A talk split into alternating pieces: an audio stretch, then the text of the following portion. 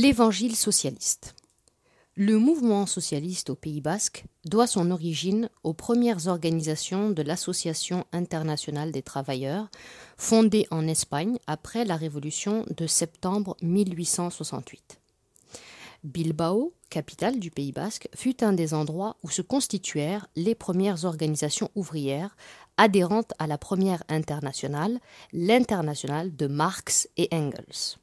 Le mouvement de Bakounine n'eut aucun écho dans cette région où l'industrie qui commençait à se développer était l'industrie minière et métallurgique, caractérisée par de grandes concentrations prolétariennes. L'hebdomadaire La Voz del Trabajador, la voix ouvrière, édité par ces organisations, était l'animateur et le lien entre de petits groupes d'ouvriers qui se constituaient en associations de résistance pour la défense de leurs intérêts de classe. Ces organisations ouvrières surgissaient de façon sporadique parallèlement au développement de l'industrie, surtout dans les mines, pour disparaître au premier contretemps en raison de la brutalité avec laquelle on réprimait toute tentative d'organisation et de résistance d'un prolétariat qui commençait à se former.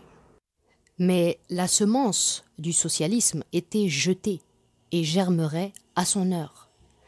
Après que les sections espagnoles de l'Association internationale eurent été dissoutes par suite de l'activité destructrice du bakounisme et que se fut constitué le Parti socialiste en 1879, et dix ans plus tard l'Union générale des travailleurs, l'organisation ouvrière et socialiste commença à prendre forme dans le Pays basque et principalement dans sa capitale. Grâce à un travail tenace et patient, les premiers socialistes basques réussirent à étendre l'organisation ouvrière aux régions industrielles et minières. Et déjà, à la fin du siècle dernier et dans les premières années du XXe siècle, le bassin minier constituait, pour l'essentiel, la base de l'organisation ouvrière et socialiste du Pays basque. Il n'était pas facile, à cette époque, de parvenir jusqu'aux travailleurs des mines.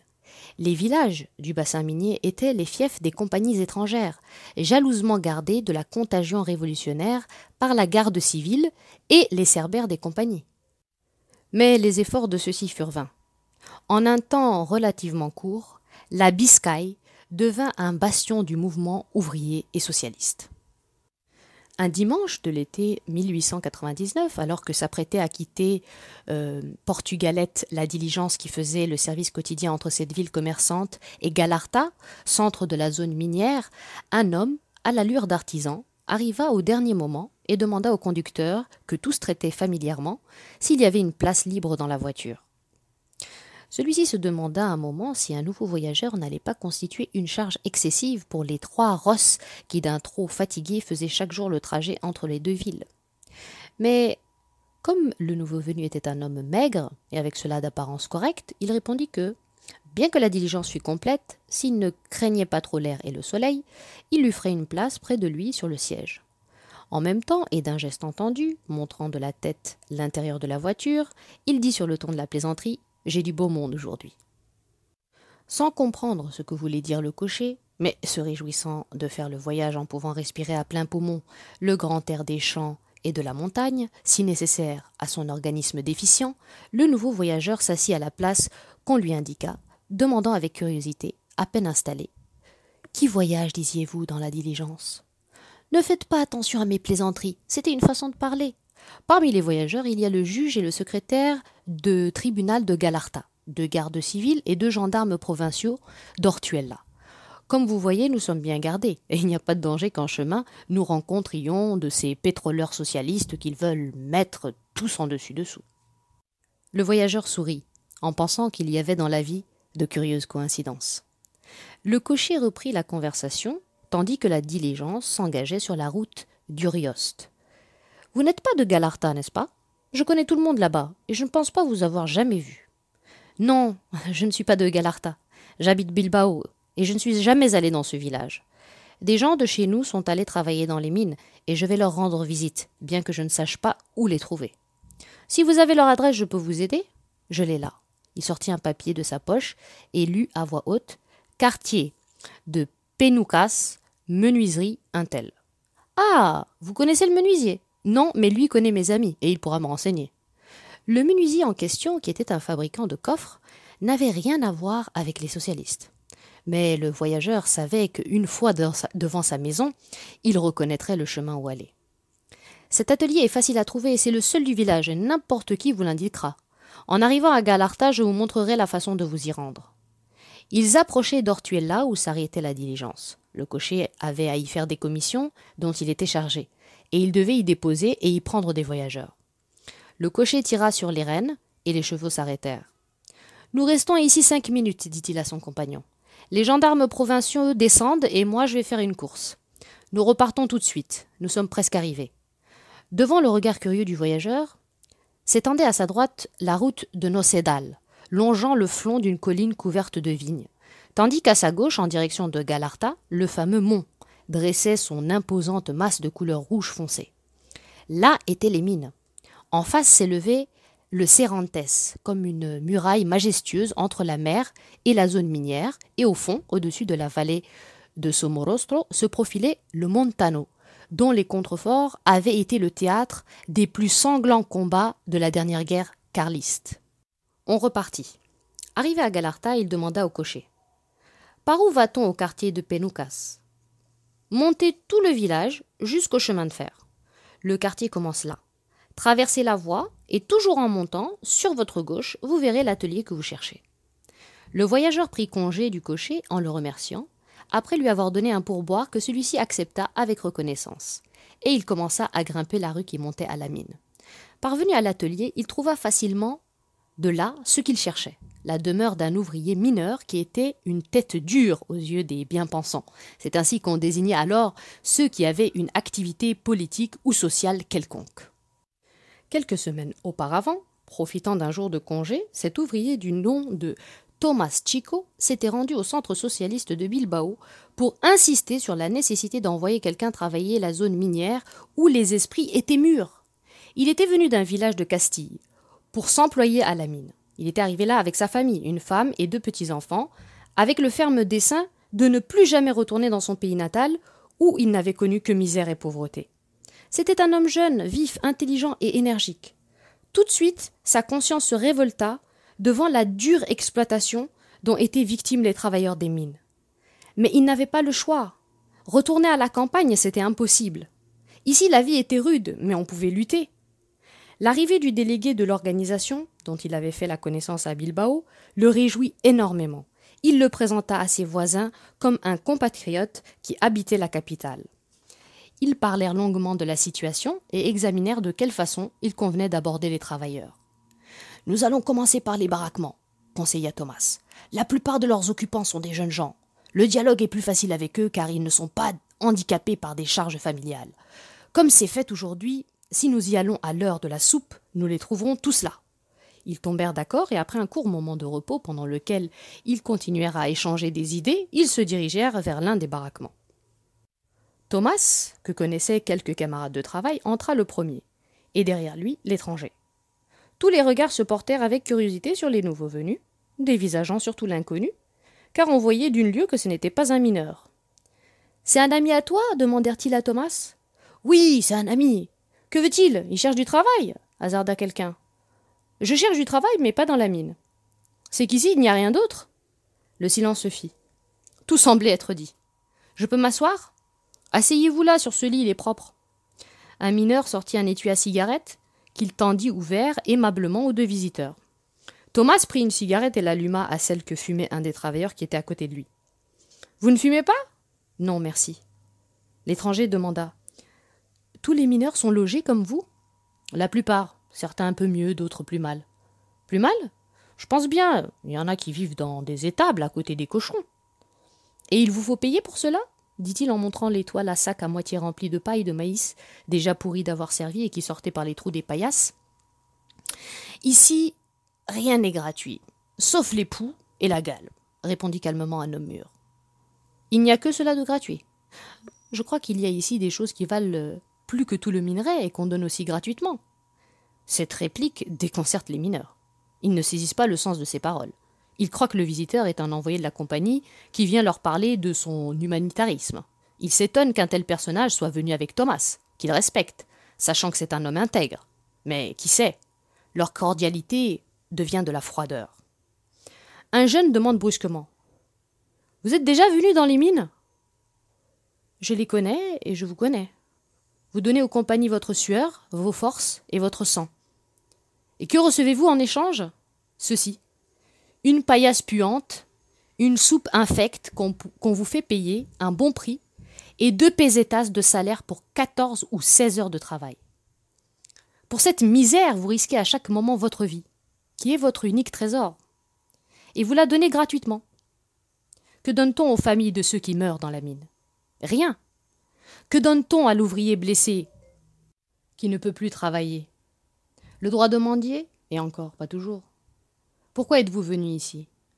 Pourquoi êtes-vous venu travailler dans les mines?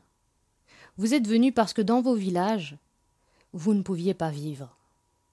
Les mauvaises récoltes, les impôts, les régisseurs vous ont fait fuir votre village natal, et vous avez jeté l'ancre ici avec l'espoir de gagner quelques sous, de payer vos dettes, de lever une hypothèque, d'aider votre femme, vos parents. Et quel résultat avez-vous obtenu? Vous travaillez du matin au soir. Si vous restez infirme à la suite d'un accident, personne ne vous indemnisera. Si vous vous tuez, personne ne se préoccupera de vos vieux parents, de votre femme, ni de vos enfants. Vous ne travaillez pas tous les jours parce que la pluie vous en empêche. Et même en supposant que vous travailliez tous les jours de l'année. Et vous savez bien que ce n'est pas le cas. Vous toucheriez au total 730 pesetas pour 365 jours. Ou si vous préférez, à raison de 14 heures par jour, 5110 heures de travail. Ce que vous dites est vrai, mais au village, nous ne toucherons rien, objecta une voix au fond du baraquement. C'est exact. Au village, vous ne perceviez pas un salaire régulier toute l'année, et votre situation était différente. Là-bas, vous étiez des ouvriers agricoles ou des fermiers sans terre, suffisante pour nourrir votre famille. Mais là-bas, votre travail n'était pas aussi épuisant que celui d'ici, et vous ne couriez pas les risques que vous courez à chaque instant dans la mine. C'est pour cela qu'on nous paye, rétorqua la même voix. Et celui qui ne veut pas se mouiller, qu'il n'aille pas à l'eau. D'ailleurs, que voulez-vous? Le monde a toujours été ainsi. Et nous le laisserons ainsi, nous aussi. Il y a les riches, et nous sommes les pauvres. Comme dit la chanson, il y a des catégories jusque dans les bûches de la montagne. Les unes font des statues de saints, les autres du charbon de bois. Je ne vais pas essayer aujourd'hui de te démontrer que le monde n'a pas toujours été ainsi, et qu'il ne sera pas non plus demain comme il est en ce moment. Nous en reparlerons un autre jour. Maintenant, je veux seulement t'éclairer sur un point auquel tu n'as pas bien réfléchi. Tu dis qu'on vous paye pour le travail que vous faites et pour les risques que vous courez. Voyons un peu. Savez-vous combien de tonnes de minerais sont sorties l'année dernière du port de Bilbao pour l'Angleterre? Plus de 4 millions de tonnes pour lesquelles on a payé environ 37 millions de pesetas. Ces millions de tonnes de minerais, c'est vous qui les avez extraites d'ici, des mines. Dans la zone minière travaillent 8500 ouvriers dont le salaire moyen varie entre une peseta 65 centimes et deux pesetas, ce qui représente une somme approximative de 6 millions. À supposer qu'on travaille les 365 jours de l'année. Il reste donc au patron 30 millions de pesetas de bénéfices. Même en déduisant le prix des outils et du matériel, il reste encore un bon paquet de millions dont vous leur faites cadeau par votre travail. Tu comprends maintenant, mon ami, pourquoi je vous disais que vous travailliez gratis et que vous donniez votre vie gratis pour grossir les fortunes de messieurs les patrons? Réfléchissez un instant. D'où vient l'argent qui sert à construire les palais que l'on voit s'élever à Bilbao? D'ici, des mines. Et les fonds pour construire les usines qui commencent à travailler à Sestao, à Baracaldo et dans d'autres villages. Principalement des mines, de votre sueur, votre travail, de votre sang, de votre vie. Pour une tonne de minerai, on paye 8, 10 ou 12 pesetas. Et vous, vous tirez de la mine 2 ou 3 tonnes, parfois plus.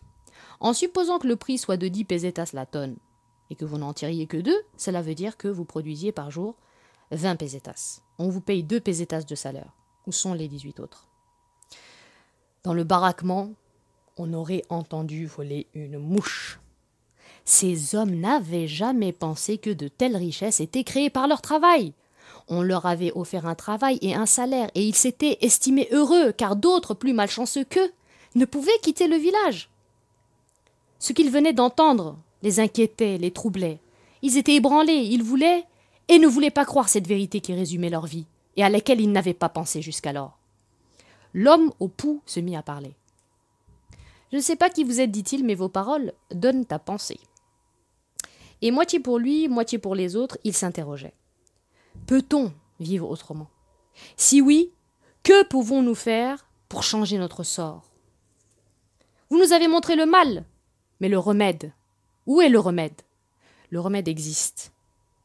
La question est de savoir si vous êtes disposé à l'appliquer et à affronter les difficultés que vous rencontrerez si vous vous engagez dans cette voie. Affronter les difficultés, dites-vous, pour appliquer le remède qui nous permettra de sortir de cette situation? Croyez-vous que notre vie soit facile? Croyez-vous que quelque chose puisse nous effrayer? Je parle pour moi. Mais que chacun dise ce qu'il a sur le cœur. À me voir si usé, vous croyez peut-être que je suis vieux? Non, monsieur. J'ai quarante ans.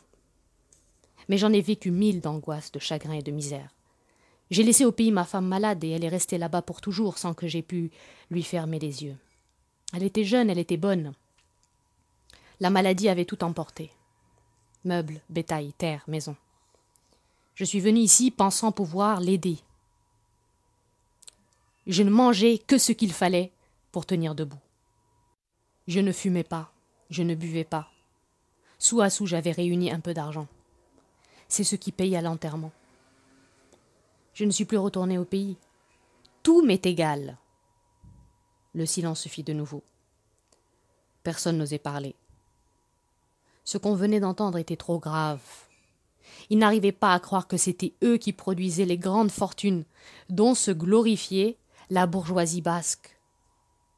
Puis les demandes fusèrent, les unes ingénues, d'autres plus réticentes, mais toutes empreintes du même sentiment. Le refus de croire qu'eux-mêmes pouvaient changer la situation, qu'eux-mêmes pouvaient obliger les maîtres des mines à augmenter leur salaire, à diminuer la journée de travail, à construire des demeures décentes, à établir une sécurité sociale, à améliorer leurs conditions de vie et de travail. L'entrevue prit fin. Prenant congé des mineurs, qui lui demandaient de renouveler sa visite, il dit son nom. Facundo Perezaga, ouvrier mouleur, socialiste. Un moment de surprise, puis d'un geste décidé. Revenez, lui dit le mineur qui avait raconté son histoire. Je reviendrai, mais pas dans ce baraquement, pour ne pas vous compromettre. En finir avec les antagonismes régionaux, éveiller chez les mineurs un sentiment de solidarité, d'union, de camaraderie pour défendre leurs intérêts contre leurs exploiteurs communs, telle fut la tâche principale des agents de propagande socialiste de la première heure et de ceux qui leur succédèrent au début du XXe siècle. Parmi eux, il faut citer, après Facundo Perezaga, Alvaro Ortiz, Emilio Felipe, Fermín Zarza, Felipe Carretero, Isidro Acevedo, Medenabeitia Cerezo, Tomás Meabe, Seis Dedos, Achucaro, Salsamendi, Indalecio, Prieto, les frères Garcia et beaucoup d'autres encore, moins connus, qui contribuèrent à l'implantation du socialisme dans cette région avant que la semence socialiste eût commencé à germer dans leurs esprits, les convaincant de la force qu'ils représentaient, les travailleurs ne concevaient pas qu'ils eussent des droits et que l'on pût changer l'état des choses. Ils étaient mécontents, mais que faire? Parfois une minorité protestait, les autres se mordaient les lèvres et serraient les poings devant ce qu'ils considéraient comme une injustice. Ils se sentaient inertes et impuissants devant leurs exploiteurs. Les ouvriers ne soupçonnaient pas la puissance de leur classe. Ils n'en connaissaient que l'importance numérique. Parfois, leur rage désespérée se retournait contre ceux qui arrivaient à la mine comme ils, y étaient venus eux-mêmes, ne voyant plus dans les nouveaux venus des compagnons d'infortune et de classe, mais des rivaux qui allaient prendre leur place dans la mine ou dans le baraquement, en offrant de travailler pour quelques centimes de moins qu'eux. Jusqu'en 1890, il y avait bien eu quelques protestations isolées dans certaines mines, mais elles s'étaient toujours soldées par la défaite des ouvriers démoralisant cette masse inorganisée de travailleurs euh, dont la conscience de classe commençait seulement à s'éveiller. Ils réagissaient par instinct devant l'injustice, la vexation ou le passe-droit, et ils résolvaient à coups de poing ou à coups de couteau les différends qui surgissaient dans la mine avec le contremaître ou le gérant. Mais voici qu'on commençait à parler et à agir d'une façon tout autre. le travail des agents de propagande allait porter ses fruits. À l'heure de la pause, sur les différents chantiers des mines, les ouvriers parlaient un langage nouveau. On discutait à voix basse de grèves, de protestations, de revendications. À la fin du printemps de 1890, la situation était si tendue dans le bassin minier que tout le monde s'attendait à ce qu'il se produisît quelque chose de grave. Les travailleurs exprimaient ouvertement leur hostilité envers leurs exploiteurs. On protestait contre l'état des baraquements et contre les cantines obligatoires. On condamnait les listes noires. On dénonçait les vols et les passe-droits des contremaîtres et des commis. La protestation s'intensifiait, prenait forme. Le même phénomène se produisait dans le secteur métallurgique, et d'étroits liens de camaraderie commençaient à se nouer entre les ouvriers mineurs et les métallurgistes. La compagnie anglaise Orconera, la plus puissante des compagnies étrangères exploitant les mines de Biscaye, et qui avait l'habitude d'imposer sa loi, renvoya le 13 mai 1890 de la mine Concha III cinq ouvriers parmi les plus remuants de l'opposition. La réponse des travailleurs fut immédiate. Par solidarité envers ceux qui avaient été renvoyés, leurs coéquipiers cessèrent le travail. Le jour même, la mine entière s'arrêta. Le lendemain, aucun des ouvriers des mines de la compagnie Orconera ne se rendit au travail. Fraternisant avec eux, les ouvriers de la zone minière tout entière se déclarèrent en état de grève. Cette première grande grève où les mineurs lançaient audacieusement dans la lutte leur masse consciente de prolétaires fit trembler la biscaille capitaliste et réactionnaire. Et non sans raison. Les ouvriers des usines métallurgiques, du bâtiment, les employés des chemins de fer se solidarisèrent avec les mineurs et se déclarèrent eux aussi en grève. La vie industrielle de la Biscaye fut paralysée, à l'étonnement furieux d'une bourgeoisie qui refusait de croire qu'elle n'avait pas un pouvoir absolu, qu'elle ne pourrait plus exploiter comme auparavant les travailleurs des mines, qui, qui devant la crainte de perdre le salaire de famine avec lequel ont payé leur travail de forçat, avaient supporté jusqu'ici avec résignation les vexations, les injustices et les abus. Comme moyen de pression sur les grévistes, le gouvernement décréta l'état de guerre. On envoya contre les mineurs le euh, le contingent et d'importantes unités armées venues de tous les coins d'Espagne. On dispersait à coups de feu les réunions et les manifestations des travailleurs.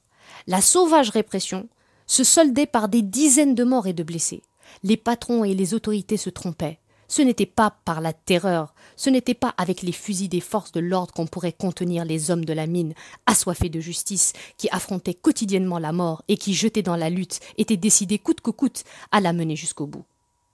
À la violence, les travailleurs répondirent par la violence. Ils incendiaient les baraquements, ils prenaient d'assaut les cantines et jetaient les vivres à la rue.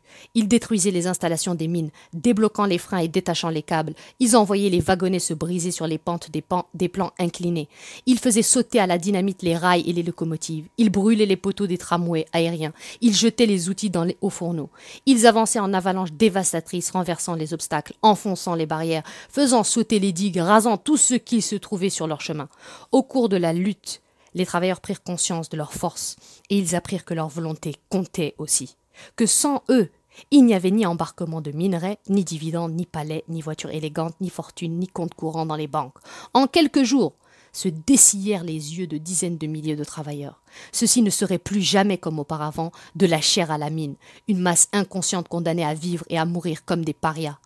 Le gouvernement Déconcerté par la fermeté des travailleurs, se vit obligé d'intervenir et envoya comme médiateur entre patrons et ouvriers le gouverneur militaire de euh, le général Loma, qui, découvrant les conditions réelles de la vie des mineurs et voyant que la raison était de leur côté, menaça les patrons de retirer les troupes s'ils ne prenaient pas en considération les demandes des travailleurs. La grève s'acheva par la victoire des mineurs. Le général Loma publia un édit par lequel les patrons s'engageaient 1. à supprimer les baraquements en laissant aux ouvriers la liberté de vivre où bon leur semblait, 2. à supprimer les cantines obligatoires en reconnaissant aux ouvriers le droit d'acheter dans les boutiques et les magasins de leur choix, et 3. à diminuer la journée de travail qui serait fixée à 10 heures de travail par jour pour toute l'année avec l'horaire suivant. En janvier, février, novembre et décembre, 9 heures de travail. En mars, avril, septembre et octobre, 10 heures. En mai, juin, juillet, août, 11 heures. Après cette lutte et cette première victoire, le Mont, c'est-à-dire le bassin minier de Biscaye, cessa d'être un bastion de la réaction et se dressa comme un bastion de la révolte face à la Biscaye des nouveaux riches, face à la Biscaye capitaliste et réactionnaire. La grève de 80, comme l'appelaient les mineurs, resta dans l'histoire du mouvement ouvrier basque comme la frontière qui marquait la limite entre deux époques. Les grèves et les mouvements de protestation qui se déroulèrent entre 1890 et 1906, et au nombre desquels on compte quatre grèves générales, 17 grèves partielles et de nombreux mouvements revendicatifs dans différentes mines, prouvaient quel immense chemin avait été parcouru par les travailleurs dans leur lutte pour améliorer leurs conditions de vie et de travail et dans le développement de leur conscience de classe.